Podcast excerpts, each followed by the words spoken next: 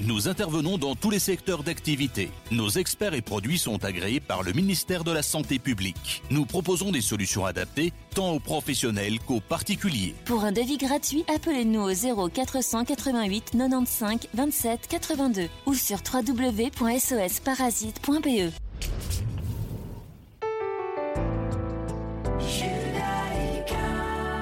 90.2 FM. Retrouvez-nous sur radiojudaïka.be.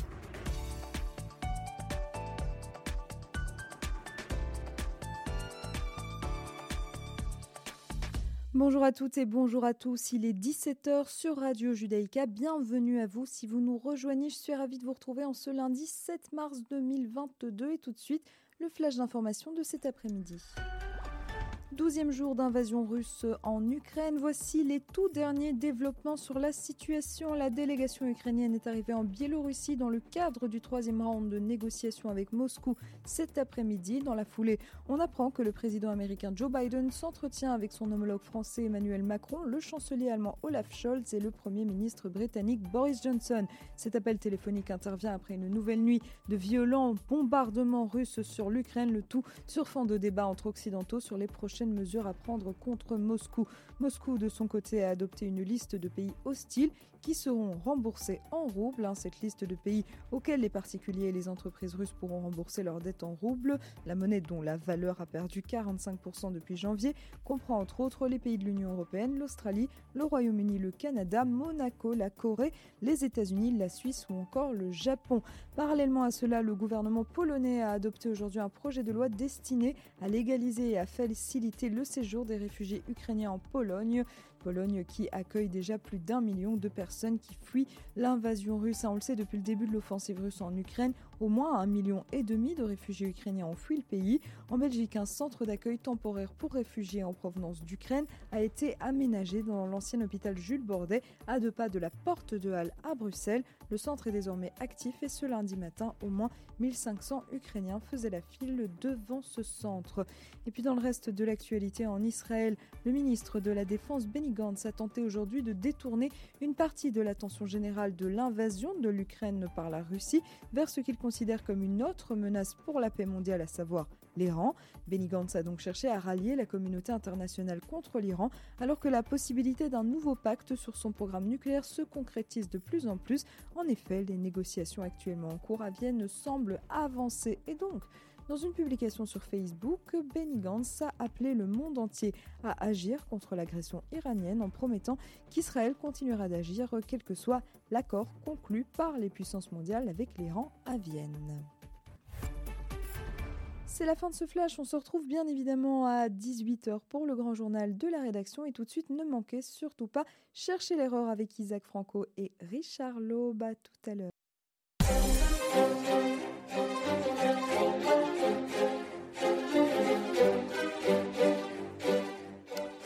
Bonjour Clément à la technique et bonjour Isaac. Bonjour Richard, bonjour Clément, bonjour tout le monde. Alors Isaac, je pense que nous euh, consacrerons probablement euh, la totalité de notre émission à ce dossier ukrainien. Euh, donc démarrons donc tout de suite sur ce sujet. il y a une formule connue hein, qui, en latin, si vis pacem parabellum, si tu veux la paix, il faut préparer la guerre on a l'impression que dans ce dossier, euh, on ne voulait pas trop la paix. On a en tout cas peu préparé la guerre. Euh, il semblerait peut-être même euh, qu'on ait presque invité les Russes à, envahir l'Ukraine. il y a un dossier moi, qui, m'intéresse particulièrement, c'est surtout celui du dossier énergétique l'époque de Donald Trump, les Américains euh, produisaient environ 14 millions de barils par jour. Depuis que Trump, euh, depuis que Biden est arrivé au pouvoir, cette production a baissé à environ 11 millions de barils par jour, parce qu'on sait qu'il y a une volonté de s'éloigner évidemment de tout ce qui est carboné, donc une attaque euh, sur tout ce qui est industrie pétrolière et gazière aux États-Unis. Et donc voilà, qu'un pays qui était indépendant énergétiquement. Et exportateur. il était même exportateur, est redevenu en l'espace d'un an et demi importateur. Et dépendant. Et dépendant des euh, producteurs externes, y compris, c'est là où ça devient burlesque, de la Russie. Puisque depuis, tragique. Oui, tragique, puisqu'ils importent euh, environ, je pense, 600 000 barils de pétrole par jour à la Russie, donc finançant par là même l'effort de guerre russe. Même si, d'après ce qu'on explique euh, maintenant, depuis quelques jours, euh, ces volumes ont baissé, parce que les traders, semblerait-il, sont inquiets des, mesures potentielles qui pourraient venir sanctionner également l'industrie euh, énergétique russe. Mais enfin, en attendant, depuis un an, un an et demi, ils importaient environ 600 000 barils de pétrole par jour de la Russie. Même scénario en Allemagne, hein, où sous l'influence aussi néfaste qu'aux États-Unis des écologistes. Ils ont décidé de sortir du nucléaire. Ils ont décidé, après Nord Stream 1, euh, de s'investir dans le Nord Stream 2, hein, ce fameux pipeline qui relie directement la Russie à l'Allemagne pour importer du gaz, à tel point qu'ils sont devenus également totalement, encore plus que les Américains, beaucoup plus dépendants du gaz russe, puisque 40% du gaz allemand euh, vient de Russie. Euh, il n'est pas euh, très étonnant, Isaac, que dans des conditions comme celle-là, parce que les Russes observent ça, plus toute une série d'autres événements qu'ils ont pu observer, que vous nous relaterez sûrement, j'imagine aussi, il n'est pas étonnant peut-être qu'ils se disent que le moment était propice pour eux d'envahir l'Ukraine. Ah oui, oui. L'élément, euh, vous savez, l'économie, c'est de l'énergie transposée. Tout est énergétique. On ne peut pas comprendre l'économie, ses équilibres, en faisant l'impasse sur le facteur énergétique. Il est tout simplement fondamental. Et toutes les crises peuvent se comprendre euh, avec, à l'aune du facteur énergétique. C'est vrai que l'Occident a donné les verges pour se faire battre. Euh, et c'est vrai que Poutine a observé cela avec un œil euh, très très attentif. 2008, la Géorgie, pas de réaction, ou presque pas. 2013, Barack Obama qui promet de punir sévèrement Bachar al-Assad pour l'usage du gaz. Il fait usage de son gaz pour euh, euh, gazer sa population et Barack Obama ne passe pas à l'acte. Ça aussi, c'est interprété par Poutine. Et quelques mois plus tard, qu'est-ce qu'il fait Poutine? Bah, Il annexe l'Ukraine. pardon, la Crimée. il annexe la Crimée. Là, il y a quelques sanctions, mais pas très très très pénalisante. La Russie reste un acteur important de la communauté internationale. On travaille avec avec elle sans, sans trop de problèmes. Donc on, interprète cela. Et puis en, août 2015, il y a la retraite absolument honteuse des États-Unis de. Et puis sur fond de tout cela, sur un plan domestique, la société américaine, qui est terriblement divisée, qui est préoccupée par des considérations absolument futiles aux yeux des euh, autocrates de ce monde, pas seulement Poutine, hein, mais également des Chinois, euh, des Turcs, des Iraniens. Euh, je veux dire, le wokisme, parler de sexe, du sexe des anges, mettre de la race absolument partout, la théorie critique de la race, le problème de genre, tout ça, dans une société qui était déjà passablement divisée, qui est encore plus fragilisée par ces divisions, qui est occupée par des problèmes de nombril là aussi, Poutine se dit une société divisée, bah, c'est une société fragilisée. Euh, qui ne veut pas d'opération ou de, de, guerre à l'extérieur de ses frontières. Il y a un réflexe isolationniste aux États-Unis qui n'est pas seulement le fait des démocrates, hein, attention, parce que déjà euh, les républicains avec Trump c'était la même chose. La volonté de, Trump c'était la même, c'est de retirer l'Amérique de tous les théâtres étrangers qui ne soient pas euh, directement liés à la Chine donc retrait du Proche et Moyen-Orient. Également, euh, bah, les Américains, ils ne veulent pas du tout de voir euh, leurs boys être engagés sur le théâtre européen. C'est aux Européens à s'en charger. Or, les Européens, pendant des décennies, eh ben, ils ont vécu tranquillement et illusoirement sous le parapluie, euh, sous le parapluie américain.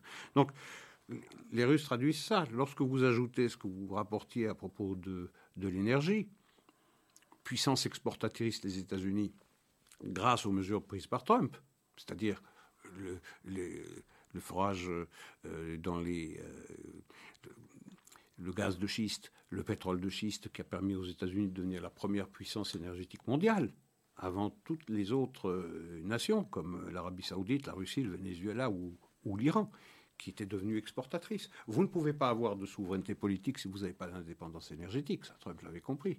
La première chose que fait euh, Biden lorsqu'il arrive au pouvoir, la première chose, le premier jour, le jour de sa prestation de serment, c'est d'un trait de plume supprimer cela, aller à l'encontre de cette politique d'indépendance énergétique. Il va supprimer Keystone, c'est-à-dire l'oléoduc qui passe de l'Alberta jusqu'au golfe du Mexique, et ensuite il va interdire les forages sur euh, les euh, terres fédérales.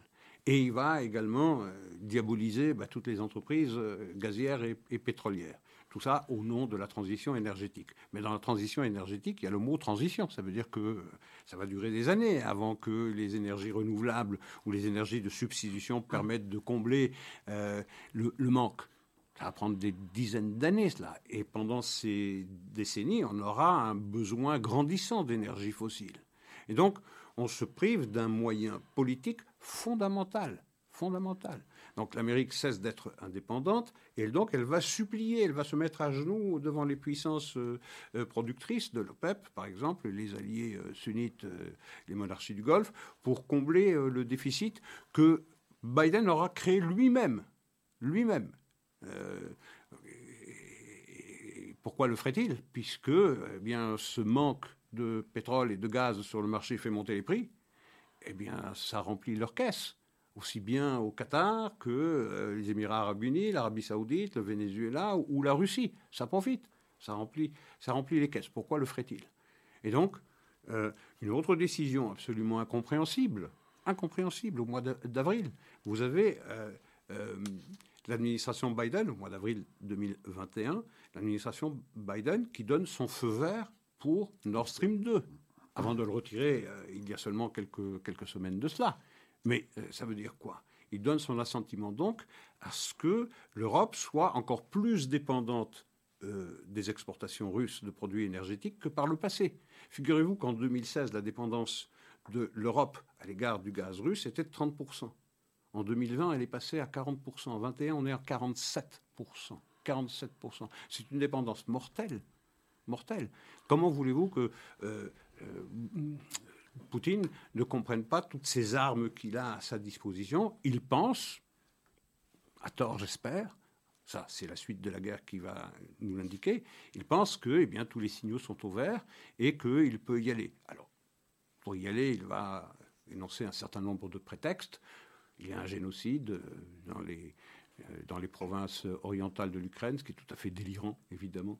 Euh, euh, il y a euh, des nazis au pouvoir. Des nazis au pouvoir, ce qui est aussi délirant, même si il y a des veines néo-nazis en Ukraine et on honore toujours la mémoire de Chemnitsky du XVIIe siècle. On a aussi une la fameuse brigade Azov également. Le, bataillon Azov et également on a encore beaucoup de révérences à l'égard de Bandera et d'autres. De hein. Bandera, de Stepan Bandera. Donc il y a une veine néo-nazie. Bon, il force le trait, à l'évidence. Mais, euh, je veux dire, euh, le pays est dirigé par un président juif. Et avant que Zelensky ne soit à sa place de président, il y a eu un grand nombre de ministres et même d'un premier ministre d'Ukraine qui était, qui juif. Donc, il y a un passé lourd et un certain présent encore qui est trouble dans les rapports de l'Ukraine euh, à l'égard de, de, de ces néo-nazis. Mais de là à dire que c'est pour cette raison-là, il faut dénazifier l'Ukraine et prévenir un génocide, tout ça, on sait bien que c'est du délire. La vérité, c'est quoi? C'est que la Russie a cette espèce de fantasme euh, séculaire de l'encerclement, du siège, et il considère que cette avancée de l'OTAN euh, sur les marches de son territoire, eh bien, c'est désormais inacceptable. Il euh, excipe de cela en disant que, eh bien, dans les années 90, on lui avait promis, certes oralement, que, eh bien, jamais euh, après la réunification de l'Allemagne, et d'ailleurs pour le prix de la réunification de l'Allemagne, pour le prix de l'accord des soviétiques euh, pour la réunification de l'Allemagne, il y avait un engagement de l'OTAN de ne pas s'étendre au-delà des frontières est de l'Allemagne réunifiée. et on a vu, euh, en 97, il y a eu un accord entre l'OTAN et la Russie qui sanctionnait cela, qu'on n'irait pas plus loin. Mais en 99, il y a eu euh, eh bien, trois intégrations de pays importants, la Pologne, la Hongrie et euh, la, Tchéquie, euh, dans l'OTAN. Et puis en 2004, et puis en 2009, et puis en 2017, puis en 2020, si ma mémoire est bonne, Eh en 20 ans, il y a 14 pays qui ont été intégrés dans l'OTAN. On a laissé penser, ou on a dit et répété de façon tout à fait consciente, aux États-Unis comme en Europe, que la politique, la philosophie de l'OTAN, c'est le principe de la porte ouverte. C'est-à-dire, on a laissé penser aux, Ukrainiens que quand ils le souhaiteraient, eh bien, ils pourraient être intégrés. C'était euh, la ligne à ne pas franchir pour Poutine. Eh bien, euh, euh, lui, il a franchi la ligne. Il a franchi la frontière. Alors, je mentionnais également l'Allemagne il y a quelques instants. On a vu aussi, côté allemand, un revirement assez spectaculaire puisqu'il aura fallu, je pense, un ou deux jours suite à l'intervention, à l'invasion plutôt russe en Ukraine, pour voir tous les tabous de la politique étrangère allemande balayés euh, du revers d'une main. Ils ont euh, effectivement annoncé la suspension de Nord Stream 2. Ils ont annoncé une augmentation de leur budget militaire, ou plutôt une injection, je pense, de 100 milliards d'euros pour essayer de remettre à niveau euh, les armes allemandes, et également une augmentation, là pour le coup, de leur budget militaire qui tournait, je crois, aux alentours de 1,4-1,5%. Pour le mener à 2. Pour le mener à 2%, qui était l'engagement qu'ils avaient fait depuis de nombreuses années à l'OTAN, mais qu'ils n'avaient jamais jusqu'à ce jour respecté, euh, malgré euh, les tentatives de Donald Trump à de nombreuses reprises de les pousser à respecter leurs engagements. Enfin voilà, ils ont euh, viré de bord, comme on dit. Est-ce d'après vous, Isaac, euh, un mouvement de panique ou euh, une véritable nouvelle conviction? Ça, il faudra. C'est l'avenir qui le dira. Est-ce que c'est une réaction épidermique maintenant? Est-ce qu'on réagit dans l'urgence en se disant il faut se réveiller, euh, il faut s'unir, il faut s'armer, et il faut pas seulement s'armer militairement, mais il faut s'armer politiquement, et il faut s'armer dans les esprits, il faut armer les cœurs, il faut armer les esprits, euh, et il faut se dire, il faut se réconcilier aussi avec le patriotisme et avec l'idée qu'une démocratie peut se battre pour respecter ou faire respecter ses valeurs. Et d'ailleurs, l'Ukraine illustre ce retour du tragique dans l'histoire et qu'une démocratie peut se battre et doit se battre si elle veut préserver ses valeurs. Donc, si, si vous voulez, c'est un retour, c'est un retour euh, d'une démocratie armée d'une démocratie armée qui n'hésite pas à avoir recours à la force si elle veut se faire respecter, si elle veut préserver ses valeurs. Alors il y a eu un réflexe de solidarité, il faut le saluer, ce réflexe, parce que euh, l'Union européenne euh, brillait par sa désunion sur un grand nombre de points. C'est vrai que cette invasion russe en Ukraine a resserré les rangs. On a vu des pays qui étaient euh, montrés du doigt au sein de l'Union européenne, je pense en particulier à la Hongrie et à la Pologne, eh bien, euh, euh, se ranger solidairement avec les autres, avec les 25 autres membres de l'Union. On a entendu Orban, qui pourtant avait d'excellentes relations avec Poutine, dire naturellement, je ne vais jamais être celui qui va empêcher l'Union européenne de prendre une décision pour sanctionner. Poutine. Donc ça, c'est certainement une bonne chose. Ça, c'est un réflexe. Combien de temps durera ce réflexe? Est-ce qu'il va fabriquer, est-ce qu'il va féconder une véritable volonté qui va résister au temps et au retour à la normale? Est-ce qu'on va retrouver cette narcose dans laquelle on, a vécu tranquillement dans l'illusion que nous protégeait le parapluie euh, américain? Est-ce qu'on va enfin transformer le projet européen euh, de nain hum, de géant économique et de nain politique qu'il est en un acteur qui compte et qui est respecté sur le plan géopolitique, c'est ça la question qui est posée. Si en tout cas l'Europe ne transforme pas cette crise pour se réinventer et se donner véritablement une perspective de projet politique solide et crédible, et ça passe naturellement par la première euh, fonction régalienne d'un groupe politique, c'est l'armée. Et pas seulement avoir des joujoux, mais euh, des joujoux qui sont, euh, euh, qui sont le bras armé d'une volonté politique ferme, bien décidée à défendre ses valeurs. Et on se rend compte que le monde est, le monde est, un, est une jungle. c'est un truisme de dire cela. nous avons vécu pendant des décennies dans l'idée que l'histoire s'était arrêtée, que l'histoire s'était apaisée, que nous étions désormais à l'abri de ces soubresauts. Eh bien, ce à quoi on assiste avec cette invasion de l'Ukraine, c'est au retour du tragique. C'est-à-dire euh, l'idée que se font certains hommes, et en particulier les autocrates, les dictateurs, que l'histoire, elle n'est pas immobile. L'histoire, on peut la réinventer, euh, on peut la faire bouger dans un sens qui est favorable aux intérêts de ces autocrates. C'est ce que pense Poutine.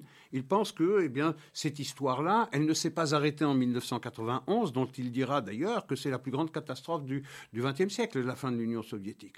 Donc l'histoire, c'est quelque chose... Nous avons vécu dans l'illusion que l'histoire s'était apaisée, qu'elle s'était tranquillisée comme une mer sur laquelle on a jeté des tonnes d'huile et elle est calme. Mais nous n'avons pas vu que pas très loin de chez nous, eh bien, euh, la mer est, très agitée, elle est démontée. Et il y a des, il y a des, protagonistes qui, jouent avec cela. Donc c'est le retour du tragique dans l'histoire. Euh, et, on est dans, le... Avant qu'on aborde euh, la dimension politique des réactions, c'est avant tout métapolitique. C'est une révolution des esprits qui doit se produire. Est-ce que cette révolution des esprits, cette invasion de l'Ukraine va la permettre Je, n'en sais rien. Et pour vous dire la vérité, j'en doute. En tout cas, il faut l'espérer et l'appeler de ses voeux. Je pense avoir fait comprendre que je l'espère beaucoup, mais j'en doute. Alors, il y a un autre pays euh, autoritaire qui observe la situation avec attention. C'est bien entendu la Chine. Euh, le discours d'ailleurs de Poutine concernant l'Ukraine est très proche du discours chinois concernant Taïwan. Bien sûr. Parce que c'est vrai que vous mentionniez euh, euh, l'accord verbal qui aurait été donné aux Russes de ne pas euh, faire entrer dans l'OTAN les anciens membres du pacte de Varsovie. Enfin, il y a également eu d'autres accords, par exemple lorsque les Ukrainiens ont abandonné toutes leurs armes nucléaires en échange, effectivement, de l'accord des Russes de reconnaître l'intégrité et l'indépendance. Et l'indépendance de ce pays. En 1994. Exactement. Quand on entend le discours de Poutine aujourd'hui, en substance, il nous explique que l'Ukraine n'est pas vraiment un pays et qu'il a vocation uniquement à être un vassal de, la Grande Russie. C'est un peu les termes identiques euh, qu'emploie la Chine vis-à-vis de Taïwan. Mm-hmm. Hein, puisqu'ils estiment que Taïwan n'est pas un État indépendant euh, et que ce pays a vocation à rentrer dans le rang d'une manière ou d'une autre, soit par la négociation, soit, on peut l'imaginer aussi, par la force. Et donc les Chinois observent, j'imagine, avec beaucoup d'attention le déroulement euh, de ces opérations et surtout euh, la réaction du monde occidental. Euh, alors que penser euh, hein, du rôle de la Chine dans cette histoire? Euh, Est-ce qu'on peut s'attendre, dans un avenir pas trop éloigné, à une invasion équivalente de Taïwan comme celle qu'on observe pour l'instant de l'Ukraine? Je serais chinois. je me dirais que j'ai jusque 2024, non pas un feu vert, mais en tout cas un feu orange. Vous savez, la force de la Russie, c'est, n'est pas son armée, hein. c'est pas son PIB non plus, c'est pas plus, ça pèse pas plus lourd que, que l'Espagne. C'est pas la Chine, même si c'est désormais la deuxième puissance économique mondiale. C'est pas l'Iran, c'est pas tous ces gens-là. La vraie force de tous ces tyrans, c'est la faiblesse de l'Amérique. Et nous l'avions commenté très très longuement ici et très souvent dans cette émission. On doit, le jour du 3 novembre, si ma mémoire est bonne, ou 6 novembre, le jour de l'élection de Biden en 2020, nous avons dit on doit sourire à Téhéran, on doit sourire à Pékin, on doit sourire à Moscou. Eh bien, je veux dire, il ne faut pas s'étonner. À partir du moment où vous avez euh, le champion du monde libre qui montre une faiblesse insigne, qui envoie des messages absurdes, ridicules, qui laisse penser à tous ces autocrates qu'il y a quelqu'un qui est absent à la Maison Blanche, ou en tout cas qui, euh, qui a montré euh, bien toute l'étendue de sa faiblesse et de sa sénilité. vous en profitez. Donc évidemment, il y a peut-être un effet d'aubaine pour, pour les Chinois. Est-ce qu'ils franchiront le Rubicon, c'est-à-dire le détroit de Taïwan? Ça, je, je, n'en sais rien. Mais en tout cas, c'est bien possible. On est entré dans une période de l'histoire euh, qui va remplacer le calme dans lequel on a vécu pendant des décennies des soubresauts continuels. Parce que le but avoué, avoué euh, des Chinois comme des Russes comme des Iraniens, c'est de changer l'équilibre du monde, c'est de changer euh, les rapports du monde. C'est de passer d'un monde unipolaire. Les États-Unis ont régné comme superpuissance unique depuis, euh, depuis la dissolution de l'URSS en 1991. C'était la seule puissance. On pensait que l'histoire était finie. Il y a même quelqu'un qui a écrit un livre là-dessus, La fin de l'histoire avec Fukuyama. Eh l'histoire n'est pas finie. L'histoire n'est pas finie, elle est, elle est tragique. Il y a des gens qui veulent mettre à bas cet impérium américain et le remplacer par un monde multipolaire, se débarrasser de l'impérium du dollar aussi. Euh, et euh, le yuan, eh bien, c'est une monnaie euh, qui a des ambitions également. Et c'est ça le pire de toute cette affaire-là. Parce que lorsqu'on a le nez sur le guidon et qu'on regarde la crise ukrainienne, on se dit c'est une tragédie. Et à l'évidence, c'est une tragédie. Mais il y a une faute politique majeure dans cette affaire-là. C'est que vous pouvez euh, vous mesurer à la Russie seule, vous pouvez vous mesurer encore à la Chine seule, mais se mesurer à un axe Pékin-Moscou, euh, parce que nous avons jeté euh, les Russes dans les bras euh, des Chinois lorsque nous avons fermé volontairement, par aveuglement ou par stupidité, cette fenêtre d'opportunité qui s'était ouverte pendant quelques années après la dissolution de l'URSS, où il y avait une volonté des Russes d'intégrer le monde civilisé. Dans le premier discours de, Poutine, c'est ce qu'il dit. C'est la Russie est européenne. et ce que nous avons fait, ça c'est une faute politique majeure, au lieu de d'arrimer la Russie à, l'Europe et à l'Occident pour affaiblir la Chine, nous avons fait exactement le contraire. Vous savez, en 1971, l'adversaire principal des États-Unis, ou du monde libre, comme on disait à l'époque, c'était qui? C'était pas la Chine, hein la Chine c'était un nain. C'était l'URSS. Ben, qu'est-ce que, quelle est l'initiative qui a été prise? Là par quelqu'un qui savait lire la carte du monde, qui savait traduire les équilibres politiques C'était Nixon, avec Kissinger. Ben, il y a eu ce voyage à Pékin où on a fait en sorte de, de casser le lien entre ces pays révolutionnaires qu'étaient l'URSS et la Chine. Et on a donc neutralisé la Chine pour mieux se focaliser sur l'URSS. Aujourd'hui, le rôle de l'URSS joué il y a 50 ans, il est joué par la Chine. Donc il aurait fallu neutraliser la Russie, la mettre dans son camp pour mieux euh, affronter euh, la Chine avec des armes plus solides. On ne l'a pas fait. Figurez-vous, aujourd'hui encore, aujourd'hui encore, à l'heure où nous parlons, il y a à peu près un milliard de dollars qui tous les jours vont dans les caisses du trésor russe parce qu'il y a des exportations de gaz et de pétrole russe qui continuent à destination des États-Unis. Vous parliez de 600 000 barils jour, ce sont les chiffres en tout cas qui courent, mais également en Europe. Je veux dire, pendant qu'on parle, pendant qu'on parle, on vit avec le gaz russe. Il continue d'arriver et on continue de payer, ce qui veut dire que on est dans une situation absurde où on sanctionne la Russie, mais pas trop hein, quand même parce qu'il faut chauffer, il faut faire tourner nos usines. Donc on a exempté de nos sanctions, eh bien les importations pétrolières et les importations gazières. Donc nous finançons l'effort de guerre russe. Tout à fait. Euh, je ne sais pas. Est-ce que Clément a un petit euh, morceau musical pour nous? Alors Isaac, mhm. profitons-en. On est à la demi et euh, Clément va nous passer un. Est-ce que c'est un nouveau morceau ou un ancien morceau? Un ancien.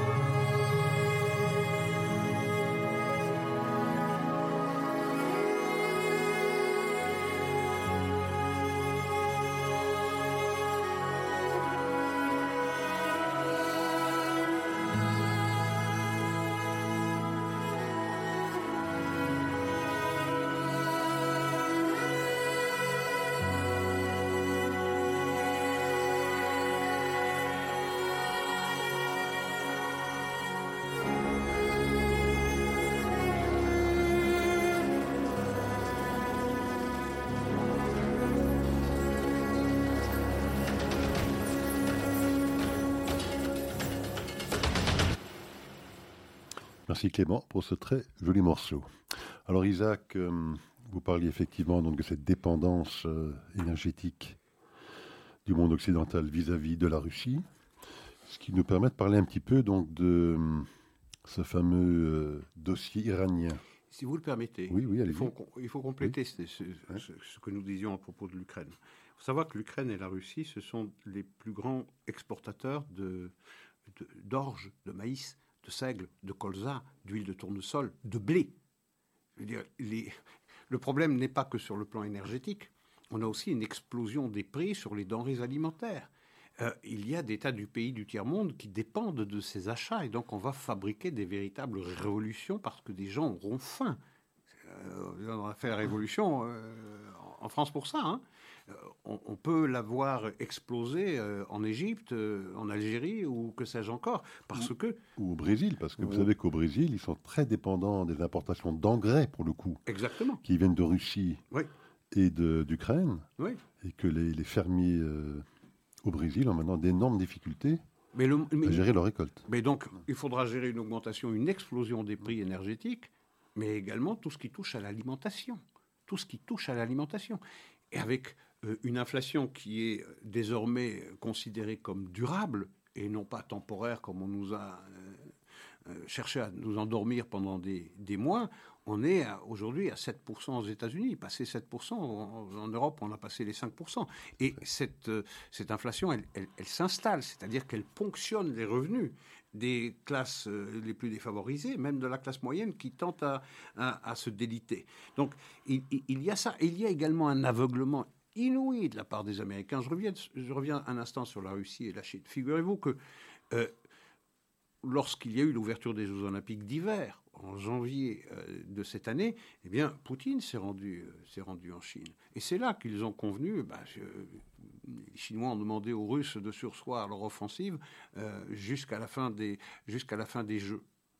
Ce qui fut fait. Mais on a convenu des accords terribles entre la Russie et la Chine. C'est-à-dire qu'en plus des 400 milliards de dollars d'achat de produits énergétiques de la Chine à la Russie, on a ajouté 117 milliards de dollars. Ce qui veut dire que la Russie ne va pas manquer de clients hein, pour écouler ce que l'Europe ou les États-Unis cesseraient d'acheter. Et en plus de cela, comme on a sanctionné financièrement euh, la Russie, qu'elle ne peut plus travailler avec le dollar, bah, on va renforcer le yuan comme monnaie de rechange. Donc, euh, c'est peut-être pas tout à fait gagné. Et en plus de cela, vous avez les États-Unis qui ont partagé des renseignements militaires avec la Chine et la Chine qui s'est empressée de les donner, de les transmettre, de les transmettre aux Russes. Et un dernier petit mot sur euh, la dépendance dans laquelle nous baignons déjà, mais une dépendance peut-être accrue si effectivement les Chinois franchissent le détroit, euh, de, de, Taïwan. Taïwan, il y a une entreprise qui s'appelle TSMC, tout le monde connaît, 63% de la production des semi-conducteurs mondiaux sont fabriqués à Taïwan. On fait la guerre pour des territoires, on fait la guerre pour des richesses naturelles, mais on fait également la guerre pour des produits qui sont indispensables à l'économie mondialisée, à l'économie moderne. Mais ces semi-conducteurs, ils rentrent partout, dans les téléphones de tout le monde, dans les télévisions, dans les voitures, dans les satellites, dans, dans tout.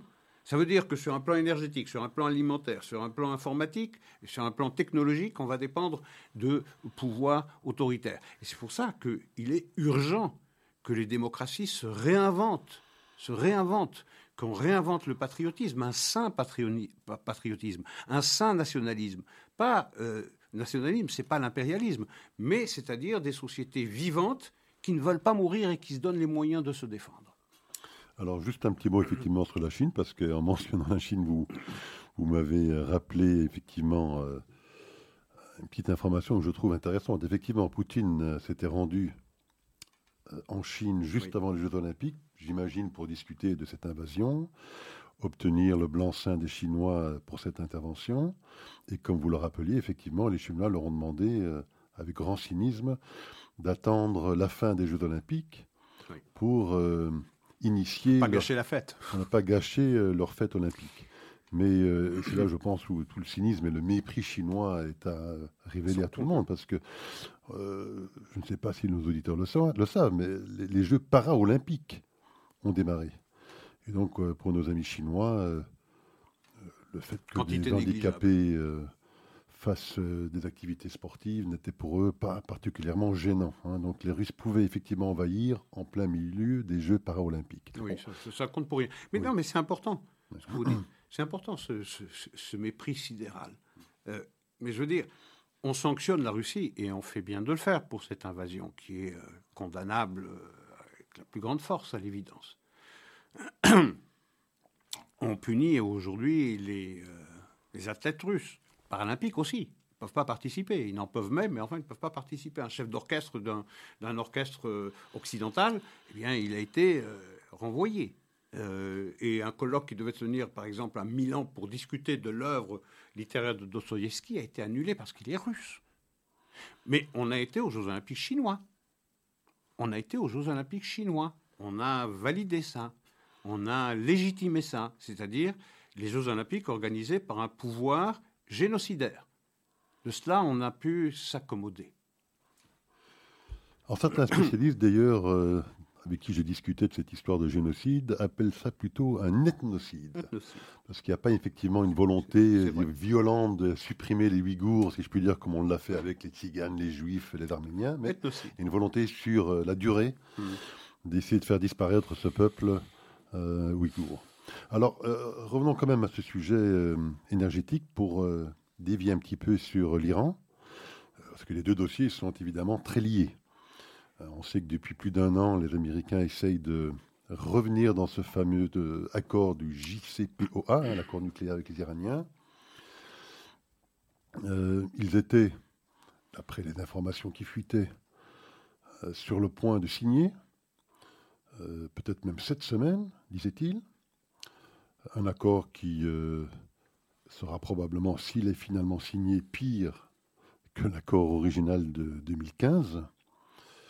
Mais euh, on apprend euh, depuis un ou deux jours, et d'ailleurs suite à la visite, elle n'est peut-être pas euh, totalement indépendante de ce fait de Bennett chez Poutine de ce samedi, que les Russes subitement auraient quelques réserves concernant cet accord sur le point d'être signé. La réserve officiellement exprimée est celle de dire, mais euh, les sanctions que vous nous faites subir maintenant, nous, à la Russie, euh, il ne faudrait pas que dans le cadre de ce nouvel accord que l'on est sur le point de signer avec les Iraniens, il ne faudrait pas que ces sanctions anti-russes nous empêchent euh, ben, d'avoir des activités commerciales, particulièrement dans le domaine du nucléaire civil, avec les Iraniens. Les Chinois disent la même chose. Hein. Les Chinois disent la même chose. Bon, c'est une excuse, bien évidemment, de façade. Euh, néanmoins, euh, les Russes semblent, en tout cas pour l'instant, bloquer la signature de cet accord. Euh, la, raison véritable qui est probablement sous-jacente à, à, ce blocage soudain des Russes, alors qu'ils étaient depuis un an moteurs à la signature de cet accord, euh, c'est évidemment encore une fois le, pétrole. Parce qu'on sait effectivement, comme vous l'avez rappelé, que le monde occidental est dépendant de la Russie pour le pétrole et pour le gaz. Un accord avec les Iraniens signifierait quoi?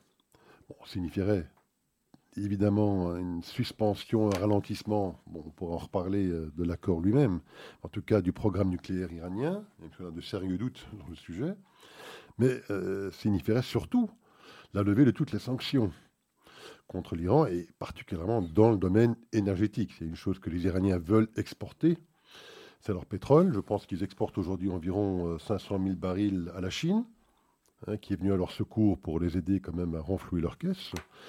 Mais la capacité iranienne est de l'ordre de 3 à 4 millions de barils par jour. Et donc l'idée, évidemment, euh, avec la signature de cet accord, surtout pour les Américains, qui semblerait-il seraient en pourparler avec les Iraniens pour leur acheter directement, directement leur pétrole. Directement ou indirectement. Ou indirectement leur pétrole. Euh, l'un des, euh, des objectifs dans cet accord, ce serait de permettre évidemment aux Iraniens de revenir sur le marché avec 3-4 millions de barils, qui auraient pour vocation de pouvoir éventuellement remplacer le pétrole russe, et donc de permettre aux Américains, aux Occidentaux, de sanctionner le pétrole russe. Euh, donc voilà une espèce de retournement de, l'histoire dans cet accord avec l'Iran qui est assez surprenant. On vit en absurdie, vous imaginez. Euh, on va se servir du... Enfin, volonté euh, non avouée, mais en tout cas c'est là, c'est présent dans les esprits américains, c'est de, de libérer les exportations iraniennes pour que celles-ci, même si ce n'est pas les Occidentaux qui les achètent, mais en tout cas, il y aura beaucoup plus de produits énergétiques sur le marché, donc ça va peser sur les prix, ça va les faire baisser. Et donc ça va profiter aux consommateurs américains.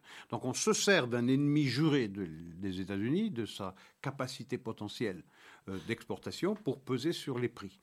C'est quand même tout à fait ahurissant. Alors la demande des Russes, elle ne porte pas que pour la sauvegarde, sur la sauvegarde de leurs propres exportations. C'est également la Russie et la Chine, d'ailleurs, ont le souci de voir leurs intérêts préservés parce qu'ils veulent être les maîtres d'œuvre du projet, du programme nucléaire civil de l'Iran et ils ne veulent pas être sanctionnés par euh, les sanctions euh, euh, occidentales. je reviens, peut-être on termine sur cette affaire-là de, d'énergie, quoique tout notre, commentaire tourne autour de ça, à l'évidence. c'est une décision, la première décision que Joe Biden aurait dû prendre, la toute première, le 24 février. Le 24 février, il aurait pu envoyer un signal fort, il aurait dû envoyer un signal fort, lequel? Eh bien, du jour au lendemain, je reviens sur la décision de mettre un terme à euh, Keystone. Et j'annule l'interdiction de forer dans les terres fédérales américaines. Et donc, je vais inonder le marché. Mais ça, il n'est pas question de sacrifier la souveraineté énergétique américaine à cette espèce de délire environnementaliste et à la sauvegarde de la planète alors que la planète est en train de brûler et qu'il y a des pyromanes à Moscou, qu'il y a des pyromanes à Pékin et qu'il y a des pyromanes à Téhéran. Donc cette espèce d'aveuglement idéologique. Je veux dire, Poutine n'est plus un idéologue, c'est un nationaliste acharné, fanatique, euh, impérialiste, Nostalgique. Il y a nostalgique en plus, mais en face, il y a un véritable idéologue, c'est-à-dire l'idéologie environnementaliste prend le pas sur toutes les considérations géopolitiques. La première décision, puisqu'on parle de pétrole, on parle de produits énergétiques, on veut rassurer les marchés. Il faut savoir une chose, le baril de pétrole du temps de Trump, il était entre 25 et 30 dollars. Entre 25 et 30 dollars ça date pas de Mathusalem, hein, ça date d'il y a un an, un an, un an et demi. On est passé aujourd'hui à 128. 128, ça veut dire multiplié par 5. Multiplié par 5. La première décision d'un chef d'État soucieux des équilibres géopolitiques et également du prix à la pompe, pour parler trivialement, eh bien, c'est de revenir sur des décisions qui ont provoqué cette crise pétrolière. Alors parlons un petit peu, je mentionnais donc le voyage de Bennett, Nathalie Bennett ce week-end euh, en Russie. Il est le premier, je pense, chef d'État occidental à s'être rendu sur place depuis le déclenchement des hostilités. Alors parlons un tout petit peu donc du rôle d'Israël dans cette affaire. Ils ont au départ été assez timorés, je dirais, dans leur réaction. Euh, ils ont par exemple euh, refusé, je pense, de co-sponsoriser la résolution du Conseil de sécurité euh, des Américains et aux grandes dames, je pense d'ailleurs, des Américains. ils ont fini par voter euh, la résolution à l'Assemblée générale. ils ont depuis, euh, je pense, euh, refusé de participer aux sanctions. Donc ils ne sanctionnent pas les Russes. ils ne livrent pas d'armes non plus aux Ukrainiens.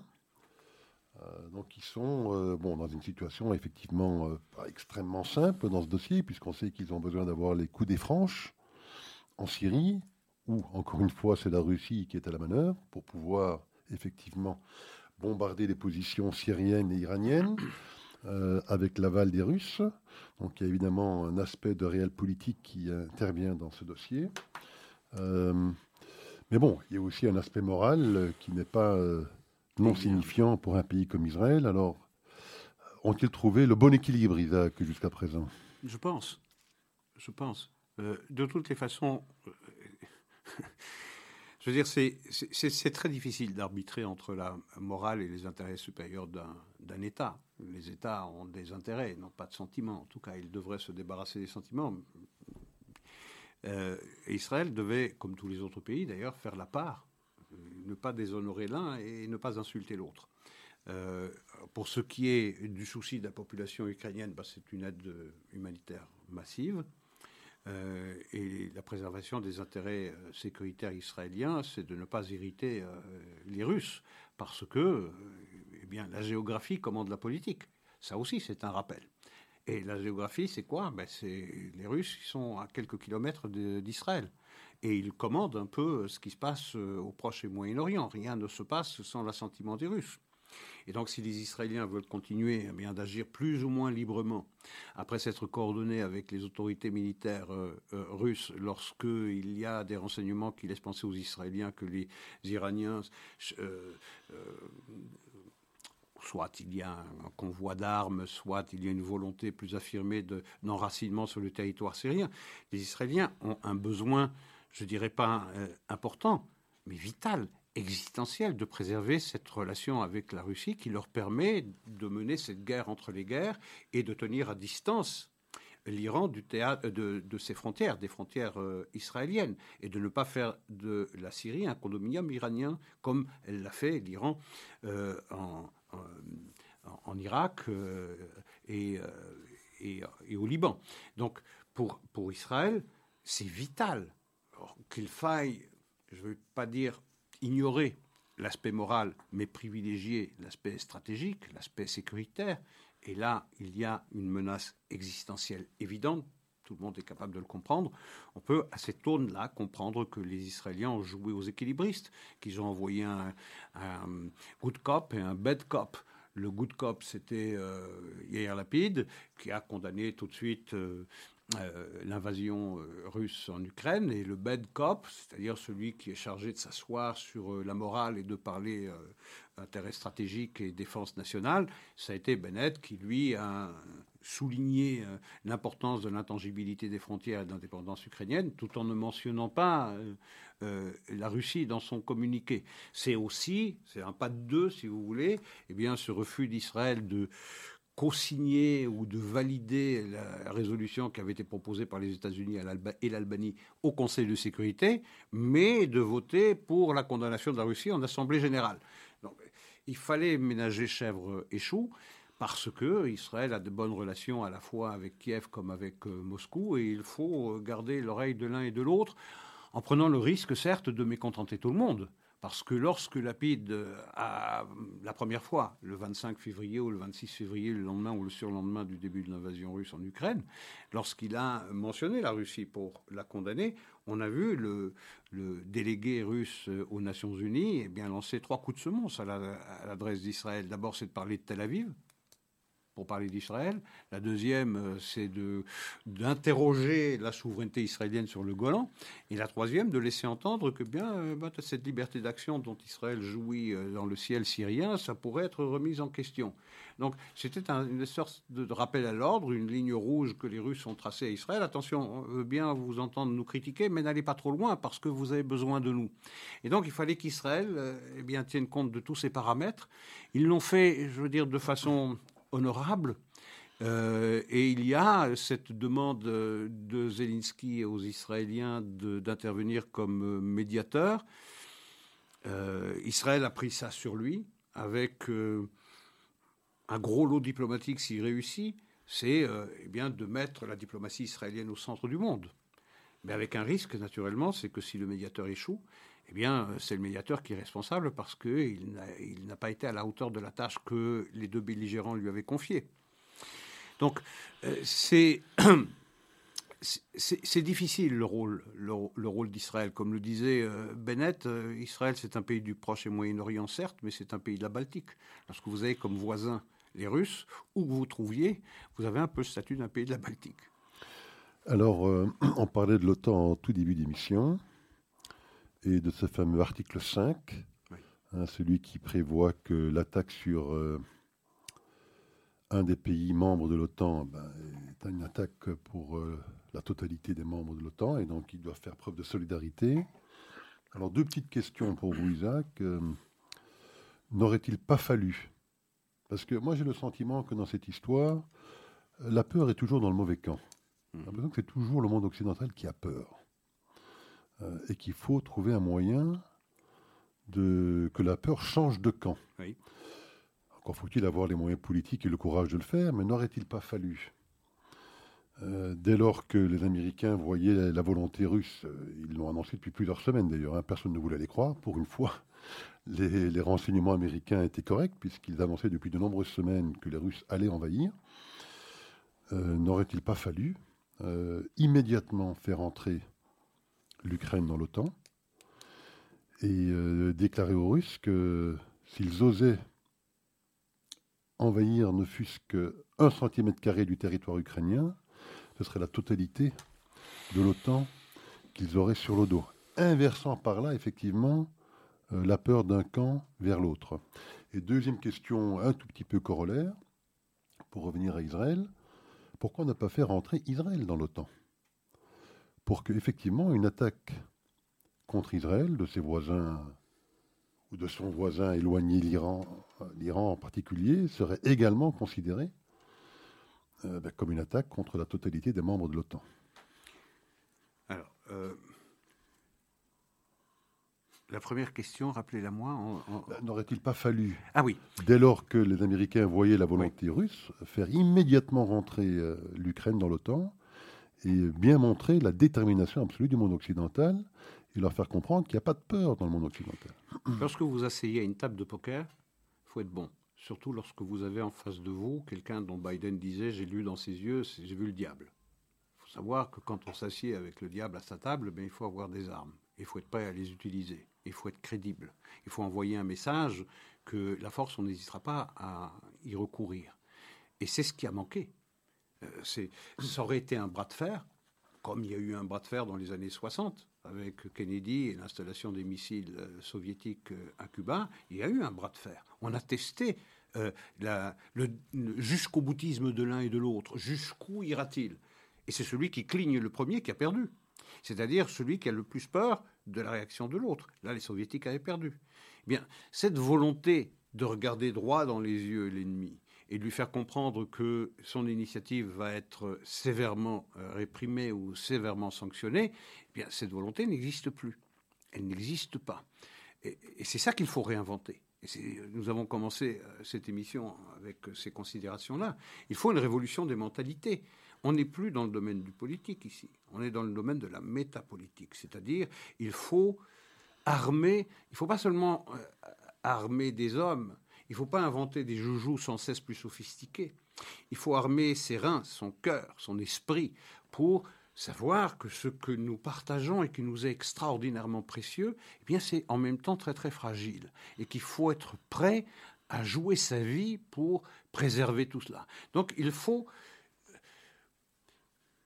prendre conscience que le tragique de l'histoire n'est jamais loin. Euh, et il faut cesser de se bercer de l'illusion que lorsqu'on parle à des voyous, comme les Iraniens, comme Poutine ou comme les Chinois, eh bien, il faut parfois euh, agir comme des voyous. Euh, ou en tout cas, laisser penser à l'autre qu'on n'hésitera pas à le faire. Et c'est cette volonté politique qui manque. Je fais remarquer une chose.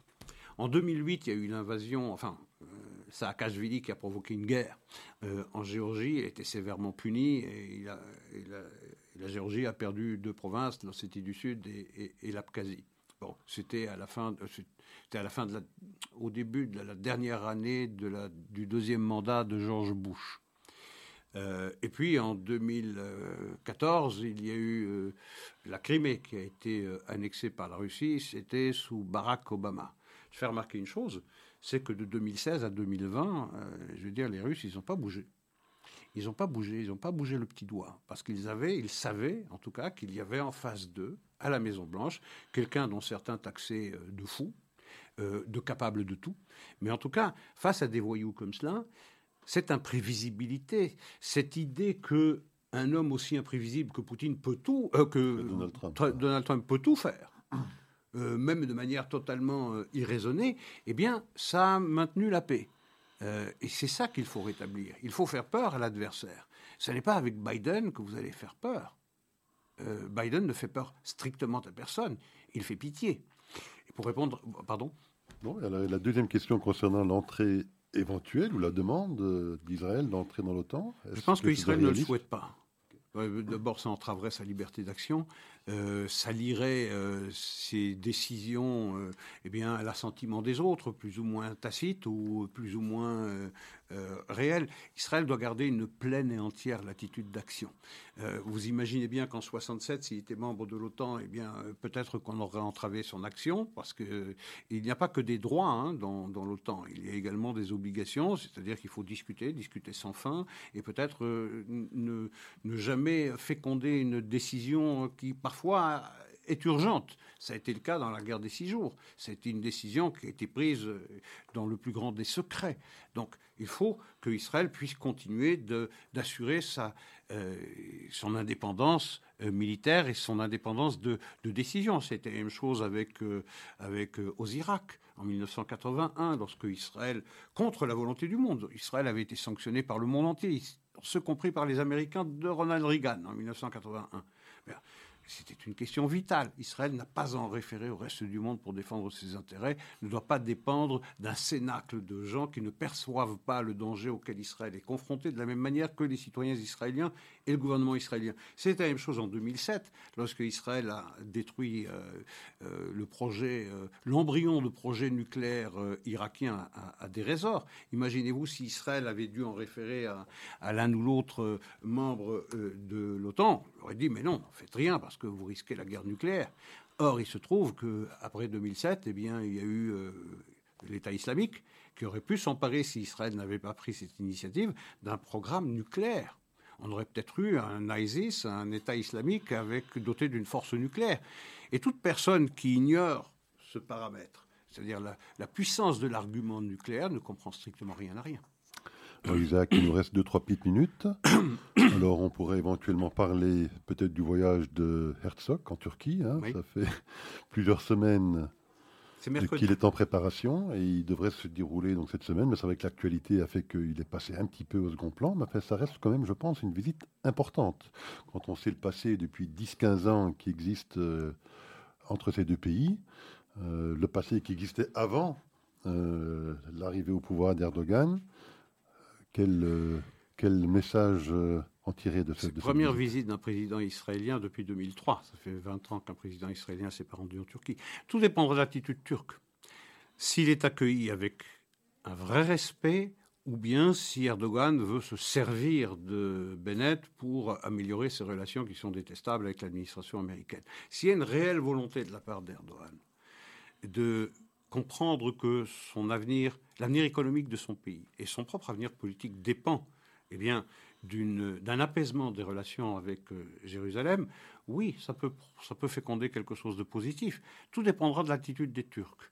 Euh, euh, il faudra observer, en Orient c'est très important la forme, il faudra observer avec beaucoup d'attention la manière dont il sera reçu pour nous faire comprendre s'il y a une réelle volonté ou bien réelle volonté d'apaisement et de normalisation des relations avec Israël dans l'intérêt de la Turquie ou bien si on se sert d'Israël pour améliorer ses propres relations avec les États-Unis.